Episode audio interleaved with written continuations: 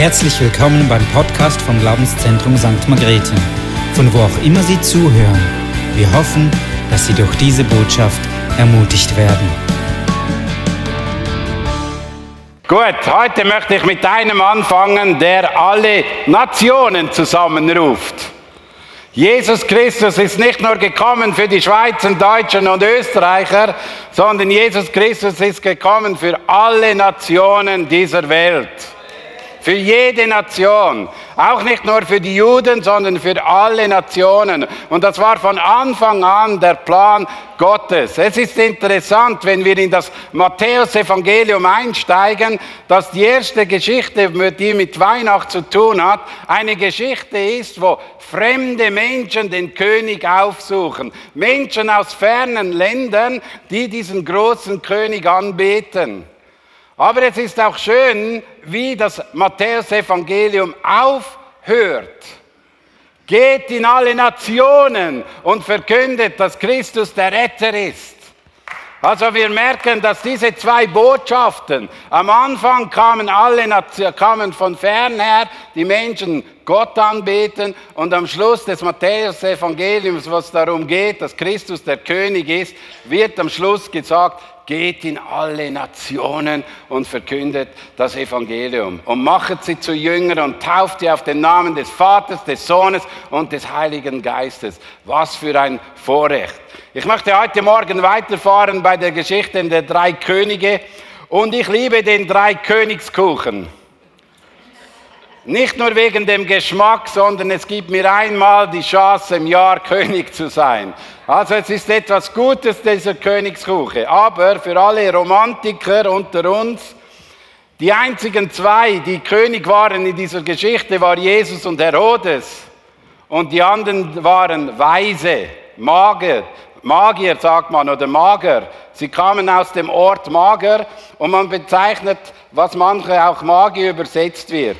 Mit Zauberei oder Wahrsagerei hat das eigentlich gar nichts zu tun gehabt. Es waren Menschen, die aus einer Elite herkamen, die aus einer geistlichen und auch aus einer, äh, aus einer Oberschicht kamen, ähnlich wie die Leviten waren damals diese weise Leute, die diese Religion Sie waren Priester und Gelehrte. Und ich möchte euch ermutigen, einfach diese Geschichte aus dieser Perspektive anzuschauen, weil Menschen zur damaligen Zeit, die solche Reise unternehmen konnten, die mussten sehr zahlungskräftig gewesen sein, weil sie sind 800 bis 1000 Kilometer von irgendwo hergekommen und an diesen Ort nach Bethlehem oder nach Jerusalem zuerst und dann nach Bethlehem gegangen. Es waren Menschen, die etwas auf dem Kasten hatten. Es waren Weise, die sich nicht nur mit Religion auseinandergesetzt haben, sondern auch mit den Sternen. Sie waren auch Natur, äh, sie waren auch Menschen, die wirklich auch Naturwissenschaft betrieben und Sternkunde auch lehrten. Erst im 5. Jahrhundert kam es zu da, dazu, dass man gesagt hat, es waren drei Könige. Weil man hatte gesagt, es gab drei Geschenke, also sind es drei Könige, die dahergekommen sind. Und im 8. Jahrhundert gab man diesen drei Königen zum ersten Mal Namen.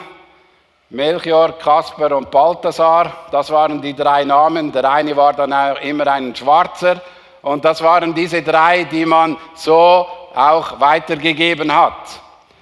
Die zweite Mythos oder das zweite Missverständnis, das man auch ausschließen kann, Jesus oder die Hirten und die Könige oder ja, die Könige, die drei Königen waren nicht gleichzeitig am Ort im Stall, sondern man liest dann auch im Matthäusevangelium, sie besuchten ein Haus.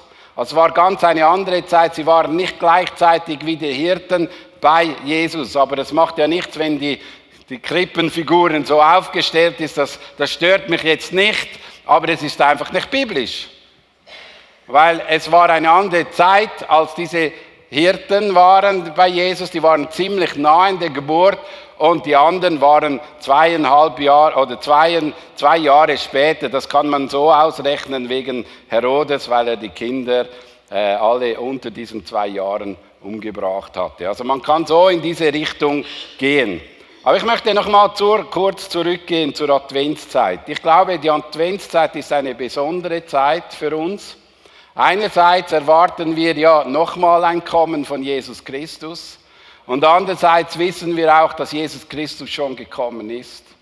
Und wir haben jetzt immer wieder im Alten Testament Prophezeiungen angeschaut. Wir haben die Jungfraugeburt angeschaut, wir haben Bethlehem angeschaut und wir haben gesehen, dass im Alten Testament prophetische Worte angesprochen wurden, die für diese Geschichte etwas hatte, aber gleichzeitig, gleichzeitig wurde der Messias auch vorprophezeit.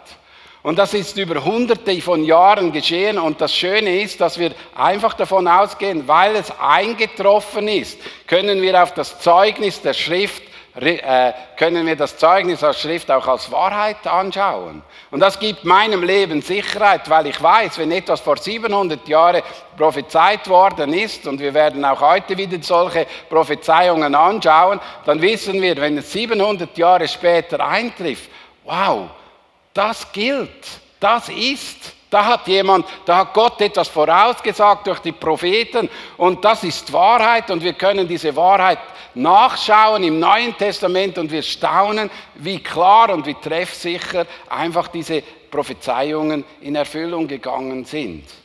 Und ich möchte dich ermutigen, das Alte Testament dann eben nicht nur einfach so als Buch zu lesen, das dir nichts mehr zu sagen hat, auch das Alte Testament ist etwas Wichtiges, das dir eben auch durch Prophezeiungen hinweisen kann, wer Jesus Christus ist. Darum ermutige ich dich auch dort drin zu lesen. Wir gehen nochmal in die Geschichte, wo wir auch letzte Woche angeschaut haben von den, diesen äh, Sterndeutern. Die Anreise wurde prophetisch angekündigt, ist der erste Punkt. Wenn wir Matthäus 2, 1 und 2 miteinander nochmals anschauen, da heißt es folgendes. Jesus wurde zur Zeit des König Herodes in Bethlehem, einer Stadt in Judäa, geboren. Bald darauf kamen Sterndeuter aus einem Land in Osten nach Jerusalem. Wo ist der König der Juden, der kürzlich geboren wurde, war ihre Frage. Wir haben einen Stern aufgehen sehen und sind gekommen, um ihm die Ehre zu erweisen. Ich habe es letztes Mal schon angedeutet, aber ich finde es so genial, dass Gott in seine Predigt, die er verkündigt, das ganze Universum einbinden kann. Er kann die Sterne mit einbeziehen in die Verkündigung. Da sind wir schon am Anschlag. Wir können Sterne an die Wand produzieren, aber Gott kann am Himmel einen Stern anschaubar machen, dass die Menschen sich in Bewegung setzen.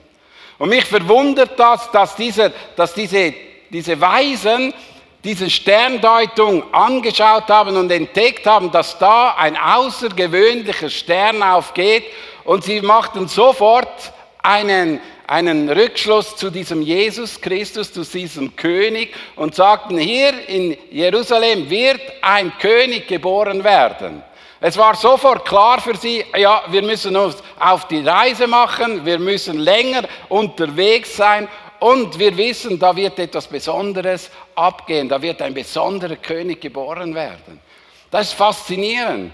Es ist faszinierend, ich habe es schon mal gesagt, auch letzte Woche, es ist faszinierend, dass Menschen dort abgeholt werden mit dem, was sie sich beschäftigen.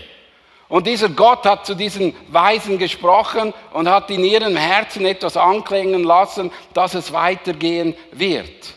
Und weißt du, für uns wird es auch ganz interessant. Auch dann, wenn Jesus Christus zurückkommen wird, wird nochmal die Erde sich bewegen und wird auch noch mal etwas sichtbar werden. Wir lesen in Matthäus 24, 29 und 30, aber gleich nach dem Bedrängnis jener Tage wird die Sonnenfinsternis werden und der Mond einen Schein nicht, nicht geben. Und die Sterne werden vom Himmel fallen und die Kräfte des Himmels werden erschüttert werden.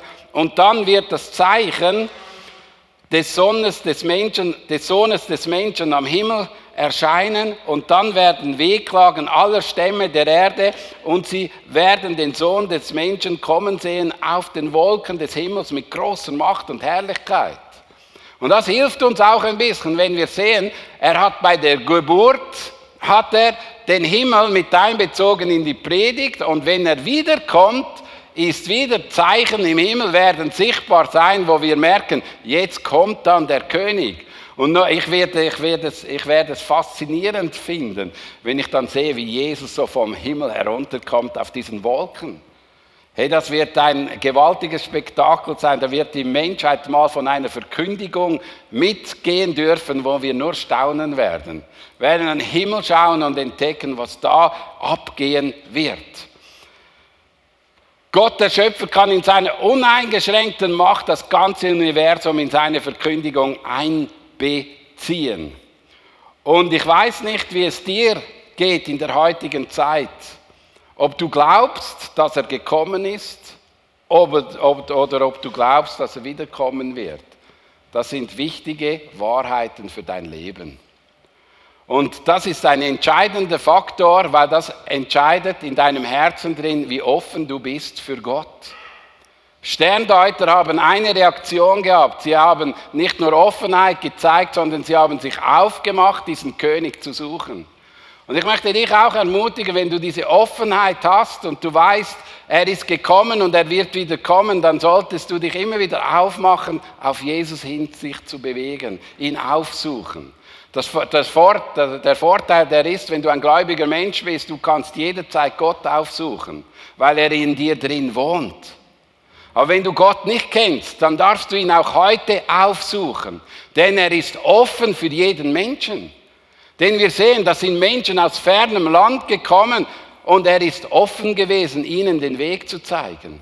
Und er ist jedem Menschen, auch heute noch, bereit, den Weg zu zeigen. Und darum möchte ich dich immer wieder ermutigen, sei offen und lass dich von ihm führen. Wir gehen in die Prophezeiung hinein. Ich weiß nicht, ob die Sterndeuter wussten, dass sie jetzt Teil einer Prophezeiung sind. Ich weiß es nicht. Aber ich kann mir doch auch vorstellen, dass diese Sterndeuter, weil sie aus diesem Ort herkommen, wo diese Prophezeiung ausgesprochen wurde, weil sie ja auch Religionsforschungen machten, vielleicht wussten von dieser Prophezeiung, dass das mal geschehen wird und aus diesem Grund sich auch bewegen ließen. Gehen wir mal in 4. Mose 24, 15 bis 17.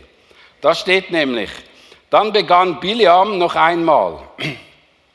Dies sagte Biliam, der Sohn Beors, dies sagt der, dem Gott die Augen öffnet, der Gottes Wort hört und den Höchsten kennt. Den Allmächtigen gibt ihm Visionen und er fällt zu Boden und sieht verborgene Dinge. Ich sehe jemanden in weiter Ferne. Noch ist er nicht da, aber ich kann ihn schon erkennen. Ein Stern steigt auf bei den Nachkommen Jakobs. Ein Zepter erhebt sich in Israel. Er zerschmettert Moab, den Schädel und zerschlägt seinen wilden Kriegsvolk. Es ist interessant. Ich würde, wenn ich dich wäre, mal 4. Mose 22 bis 24 lesen. Biliam ist eine interessante Geschichte. Biliam ist ein außergewöhnlicher Mann, der irgendwie aus fernem Land irgendwie auf Gott aufmerksam wurde und mit ihm eine einzigartige Beziehung hat. Wenn du diesen Vers liest, er hört Gottes Wort. Gott hat ihm die Augen geöffnet und er kennt den Höchsten. Und das ist auch interessant, er ist nicht mal Teil des Volkes Israel und hört Gott und kennt sein Wort. Gewaltig. Und wir sehen auch im Alten Testament immer wieder Personen, die aus einem anderen Volk gekommen sind, zum Beispiel auch äh, Jethro, der mitgeholfen hat, dass dieses Volk auf den richtigen Weg kommt. Hier wurde dieser Prophet, sage ich mal, dazu benutzt, eigentlich zum Israel, er wollte Israel verfluchen, aber weil er eine Beziehung mit Gott hatte, konnte er sie ja nicht verfluchen, sondern er wurde immer wieder aufgefordert, sie zu segnen. Und ich möchte das auch in die heutige Zeit hineinsprechen, Leute. Wenn wir Gott lieben, dann werden wir sein Volk, sein Volk nicht verfluchen, sondern segnen. Das ist, das ist etwas, was in uns drin gleichgestellt ist wie bei ihm. Wir können nicht gegen dieses Volk fluchend herab, herabreden, sondern wir lieben es. Und das ist auch eine Botschaft, die jetzt da versteckt im Nebensatz drin ist. Aber wichtiger war, er sah Jesus. Er sah den Stern. Er sah den Nachkommen Jakobs. Er sah, dass in der Ferne jemanden kommt und es wird ein Stern aufgehen und der ist, der, ist der Messias. Und ich weiß nicht, ob eben diese Sterndeuter, die aus dieser Kultur herkommen, und ich möchte doch noch mal erinnern, diese Prophetie wurde 1500 Jahre vor Christus äh, ausgesprochen und 1500 Jahre ging ein Stern auf und vielleicht war das eben diese, diese Sterndeuter haben diesen Stern aufsehen gesehen und haben diese Prophetie irgendwann mal gehört und haben gesagt, jetzt ist es passiert, was in dieser Prophetie steht und jetzt mache ich mich auf. Vielleicht. Vielleicht sind sie einfach diesem Stern gefolgt. Das kann ich euch nicht sagen, das steht auch in keinem irgendwelchen Buch drin. Das ist jetzt einfach meine Interpretation, wenn ich nach dem da versuche zu gehen. Aber schön ist, dass im Alten Testament auf Jesus hingewiesen wird und dass Menschen einfach einen Stern entdecken können und sich in Bewegung setzen können. Und ich lese mal Jesaja 60, 1 bis 3.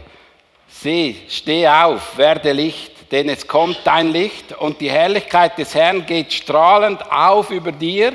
Denn siehe, Finsternis bedeckt die Erde und dunkel die, und dunkel die Völker, doch über dir geht strahlend der Herr auf. Seine Herrlichkeit erscheint über dir. Nationen wandern zu deinem Licht und Könige zu deinem strahlenden Glanz. Und etwas, was man auch ein bisschen aus der äh, jüdischen Geschichte her sieht, oder wenn man die Bibel sieht, Gott wollte immer sein, auch die alten Nationen mit einbeziehen in den Heilsplan Gottes. Aber das jüdische Volk hat diesen Auftrag nicht so ernst genommen. Nicht so ernst. Sie haben nicht evangelistisch auf das hingewiesen. Und ich glaube, es wäre wichtig gewesen, immer wieder auch alle Nationen darauf aufmerksam zu machen, da ist ein lebendiger Gott. Und dieser lebendige Gott hat einen Sohn auf diese Erde gesandt, damit wir in Beziehung kommen.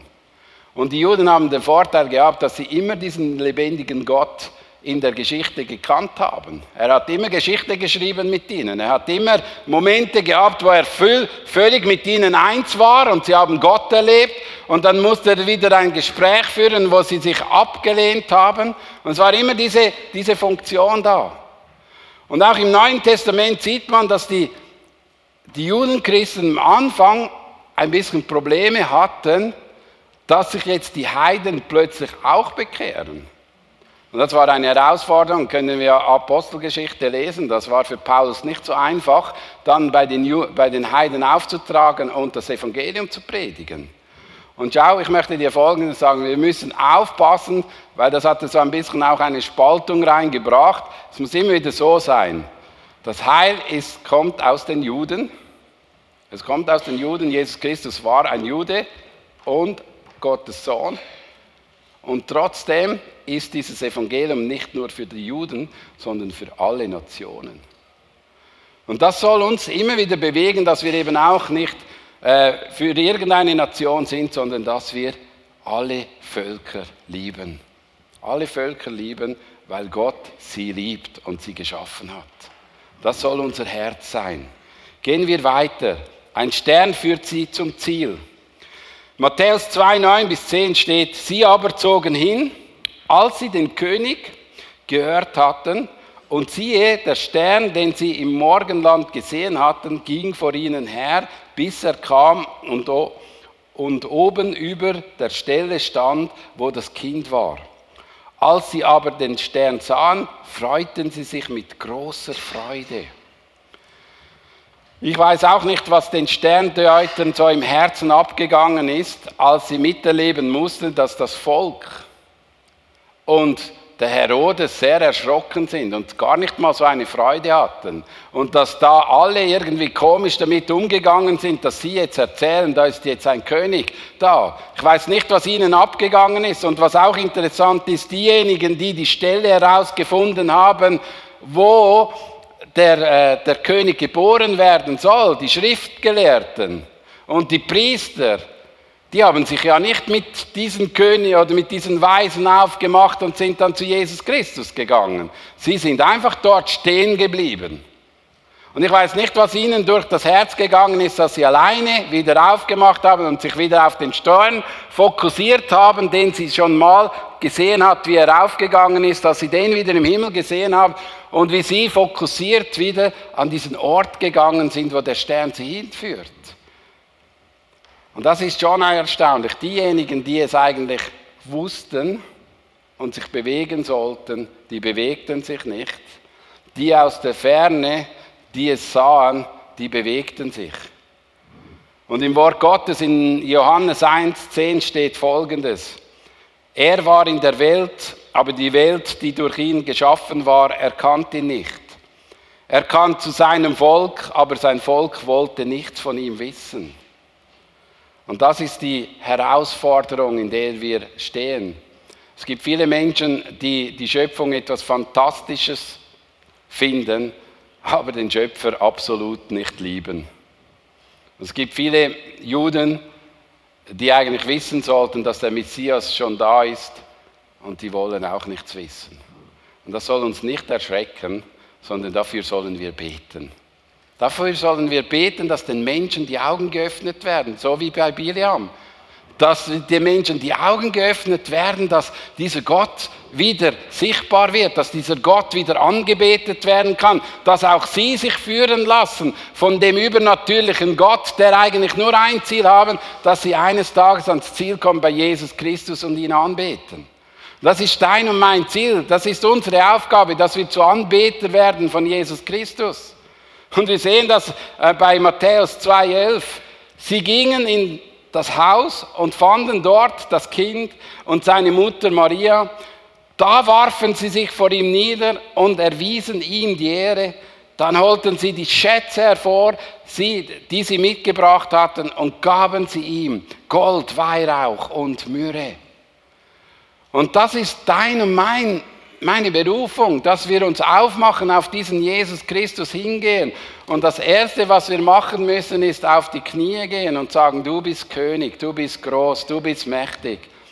Im Vergleich zu, zu ihm sind wir nichts.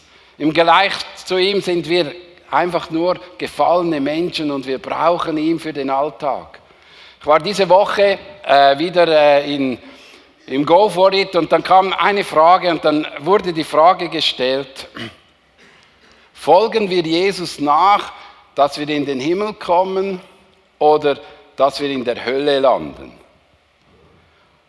Und ich habe Folgendes Ihnen mitgeteilt. Ich glaube, wir folgen Jesus nach, weil wir ihn brauchen, weil wir selbst nicht unser Leben im Griff haben. Wir brauchen jemanden, der über uns steht und als Herr unser Leben führen kann. Die Auswirkung davon ist, dass er uns in die Ewigkeit führt. Die Auswirkung davon, wenn wir ihm folgen, ist, dass wir zu Gott kommen. Aber der, der, der, Punkt, es geht nicht nur um Himmel und Hölle, sondern es geht in erster Linie, dass ich eben diese anbetende Haltung habe, auf die Knie gehe und sage, Jesus, du bist mein König. Ich brauche dich. Ich kann ohne dich nicht leben. Ich brauche dich. Ich brauche dich in jeder Phase meines Lebens. Ich brauche dich für jede Entscheidung in meinem Leben und ich brauche dich. Und das drücken die Weisen in dem aus, dass sie diese Geschenke, diese Wertschätzung geben. Sie bringen ihm kostbare Güter, sie bringen ihm das Beste. Und das, was wir zu geben haben, ist das Beste, das, was wir von ihm haben, dass wir ihm das geben und ihm die Ehre geben mit dem, was er uns geschenkt hat. Und schon wieder sehen wir eine Prophetie. Jesaja 60,6 steht folgendes: Unaufhörlich treffen Handelskarawanen aus Midian und Epha bei dir ein. Mit ihren Kamelen kommen sie aus Saba und bringen Gold und Weihrauch mit sich. Laut loben die Händler den Herrn und erzählen von seinen großen Taten. Verstehen wir, da sehen wir auch wieder, da kommt wieder so eine, so eine Prophetie, wo wieder hineinspricht. Es werden sich Menschen aufmachen und ihm Geschenke bringen und sie werden ihn laut loben als König anbeten. Und ich freue mich, wenn ich diese Geschichte wieder lese, wenn ich diese Prophezeiung wieder lese, weil ich sage, jawohl, es stimmt, es ist die Wahrheit. Es ist Gott, der dieses Buch geschrieben hat. Und Gott will uns dienen mit diesem Buch, damit wir Sicherheit haben in unserem Leben und sagen können, jawohl, wenn diese Menschen von Gott sich aufmachen, wie viel mehr sollten wir, die wir ja eigentlich nachlesen dürfen, nachlesen dürfen, was andere richtig gemacht haben, wie viel mehr sollten wir ihn anbeten? Wie viel mehr sollten wir ihm die Ehre geben? Wie viel mehr sollte das in uns Leidenschaft freisetzen, dass wir unser Herz ihm ganz hingeben? Und ich wünsche mir, dass in unserem Herzen drin dieser Wunsch einfach kommt. Lass uns zu einem Volk der Anbeter werden. Weißt du, in Zukunft wird das nochmals passieren. Offenbarung 7, 10 steht. Danach sah ich eine riesige Menschenmenge aus allen Stämmen und Völkern. Menschen aller Sprachen und Kulturen. Es waren so viel, dass sie niemand sie zählen konnte. In weiß, weißen Gewänder gehüllt standen sie vor dem Thron, vor dem Lamm, hielten Palmzweigen in die Händen und riefen mit lauter Stimmen, das Heil kommt von unserem Gott, der auf dem Thron sitzt und dem Lamm. Hey, das ist alles ein prophetisches Zeichen dass aus dem Ausland Menschen kommen, diesen jüdischen König oder diesen Sohn Gottes anzubeten. Das ist ein prophetisches Zeichen. Wir werden mal alle zusammen, die an Jesus Christus glauben, mit so vielen verschiedenen Völkern, die es nur gibt auf dieser Erde, zusammen vor dem Thron, vor dem Lamm stehen und Freude haben, dass wir ihn anbeten können. Hey, und das wird eine gewaltige Sache und ich freue mich auf diesen Tag, weil wir Völker kennenlernen, wo wir staunen. Vielleicht hat die Heli-Mission dorthin gereist und hat ein paar Völker mitgebracht. Vielleicht hast du mit deinem Gebet ein paar, äh, paar Völker hingebracht. Vielleicht mit deinen Finanzen hast du Menschen unterstützt, die dort waren und du wirst dorthin gehen und sagen, Wow, wow, wow, wow. So viele Menschen, niemand kann sie zählen, die in diesen Himmel einziehen und miteinander in einer Sprache, in Schweizerdeutsch, Gott anbeten, oder? Oder in Englisch sagt man ja. Das ist die englische Sprache, die Engelssprache. Ist ja egal in welcher Sprache, aber wir beten Gott miteinander an und sagen, hey, du bist würdig. Und wir werden miteinander genau das machen, was diese diese Könige gemacht haben, wir werden nochmals auf die Knie gehen. Wir können dort auch Offenbarung lesen. Es wird so sein, dass wir ab und zu auch unsere Krone niederlegen müssen, weil wir einfach immer noch dankbar sind, dass dieser lebendige König da ist. Ich komme zum letzten Punkt, unser Herzenszustand. Und schau, in dieser Geschichte begegnen uns zwei Herzen. Das eine Herz ist das Herz von Herodes. Und mich bewegt das, wenn ich das Herz von Herodes sehe. Eigentlich hätte er die Chance bekommen, mit diesen Karawane mitzuziehen. Aber sein Herz war nicht offen für diesen König. Sein Herz war verschlossen. Und er blieb zu Hause im Palast und machte sich nicht auf, sondern fragte, sagte zu diesen Sterndeutern, sagt er, geht mal schauen und kommt dann zurück und sagt mir, wo er geboren ist. Ich will dann auch kommen, um ihn anzubeten oder ihm die Ehre zu erweisen. Und das ist immer der Punkt, wo Menschen sich nicht in Bewegung setzen, nicht auf Jesus zukommen, und zwar, weil sie, ihn, weil sie merken, da zieht sie etwas. Die andere Forschungen kannst du nicht mal nachfragen oder kannst du nicht mal das oder dieses tun. Das stimmt etwas im Herzen nicht. Dort, wo du erfasst bist von diesem Jesus, wirst du dich in Bewegung machen und ihn suchen und ihn aufsuchen. Und es wird in deinem Gebetsleben auch so sein, du wirst ihn aufsuchen und du wirst ihn suchen, weil es ein Anliegen ist, dass du mit ihm in Gemeinschaft kommst. Und dieser Herodes hat ein verschlossenes Herz. Und zwar ein sehr verschlossenes Herz. Begegnung mit Jesus. Herodes verstocktes Herz verhindert deine Begegnung mit Jesus, der die Macht hat, menschliche Herzen zu verändern. Also Jesus liebt den allerletzten Menschen, den es gibt auf der Erde, und er würde jedem Menschen eine zweite Chance geben. Jedem Menschen. Er hat Paulus, den Christusverfolger, eine zweite Chance gegeben, dass er sein Leben umkehren konnte. Er hat jeden Menschen gerne und wird jedem Menschen die Möglichkeit geben, umzukehren. Er wird nie an diesen Punkt kommen, dich, dich will ich nicht. Aber er braucht einen, nur ein einzig offenes Herz. Herr, führe und leite mich. Herr, werde mein König meines Lebens. Herr, ich mache mich auf die Suche und ich komme zu dir. Und ich wünsche mir, dass das Herz auch in unserer Mitte gefunden wird, dass Gott sucht wie den Weisen und nicht das von Herodes, sondern dass wir erleben dürfen, wie Gott den Menschen eine zweite Chance gibt. Bei den Weisen sieht es anders aus. In Matthäus lesen wir weiter drin, dass sie einen Traum bekommen haben von Gott. Und dieser Traum hat zu ihnen gesagt, schau, geh ja nicht mehr zurück zu diesem Herodes, sondern such deinen Umweg. Und etwas, was mir hier aufgefallen ist, folgendes. Wenn wir in diese Position gehen, wo wir Gott anbeten und ihm die Ehre geben, dann fängt Gott an, zu uns zu reden. Weil unser Herz hat sich verändert. Und wir werden uns nicht mehr führen lassen müssen von Sternen, sondern er spricht zu dir und zu mir durch seinen Heiligen Geist. Und er wird dich warnen und er wird dich schützen und er wird dir den Weg zeigen, der zum Leben führt. Und das ist die Botschaft, die wir haben dürfen. Wenn wir ihm die Ehre geben, wenn wir auf die Knie geben, wenn wir ihn als König anbeten, dann öffnet er unser Herz und wir können mit ihm kommunizieren. Und er wird uns schützend beiseite stehen. Und er wird uns die richtigen Wege gehen lassen. Er wird uns führen. Und wir brauchen weder einen, einen Schriftgelehrter oder einen Priester. Wir, wir brauchen weder einen Stern, der uns führt. Wir werden direkt von ihm angesprochen. Und das ist eine Herzensveränderung, die geschehen kann, wenn wir unser Herz öffnen für ihn. Dann kann er zu dir und zu mir sprechen. Und Psalm 73, Vers 24 steht, du leitest mich nach deinen weisen Plänen. Und Gott leitet uns nach seinen weisen Plänen. Und wenn er weiß, was auf uns zukommt, dann wird er uns führen und leiten. Und lass dich mehr von ihm führen. Lass, höre mehr auf seine Stimme. Lass dich mehr von ihm leiten, weil das ist ein Segen nicht nur für dich, sondern auch für das Umfeld.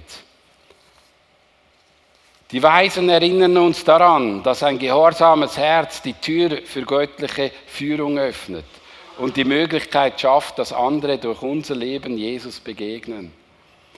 Was wäre geschehen, wenn die Weisen da nicht auf Gott gehört hätten? Sie wären zu Herodes gegangen. Herodes wusste, wo die Familie ist. Herodes, wissen wir, was passiert wäre, hätte die Familie umgebracht.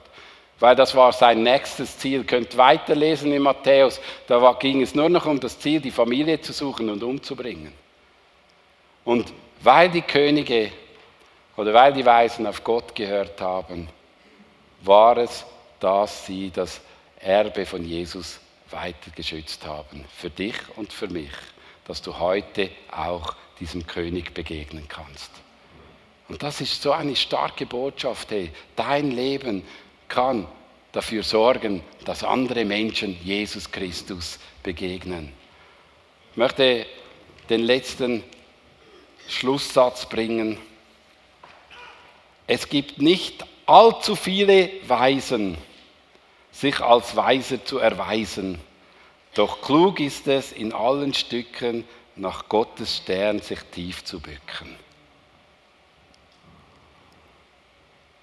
Ja, Jesus, wir beten dafür, dass auch wir manchmal nicht so weise sind, dass wir dich gar nicht brauchen dass wir dich gar nicht in den Alltag mit einbeziehen, dass wir dich einfach irgendwo ausgrenzen, weil wir das Empfinden haben, wir sind cleverer, wir sind besser als du. Nein, wir brauchen dich. Und ich möchte auch auf die Knie gehen und sage, danke Gott, dass du mein König bist, dass du mich führst. Und ich bete jetzt einfach, dass wir diese Zeit nehmen, wo wir jetzt in die Gegenwart Gottes kommen, dass unser Herz offen ist für sein Reden, dass er zu dir und zu mir sprechen kann. Was die Pläne sind für dein Leben und was Gott für Pläne hat mit Jesus Christus für den Nächsten, für dein Umfeld. Amen.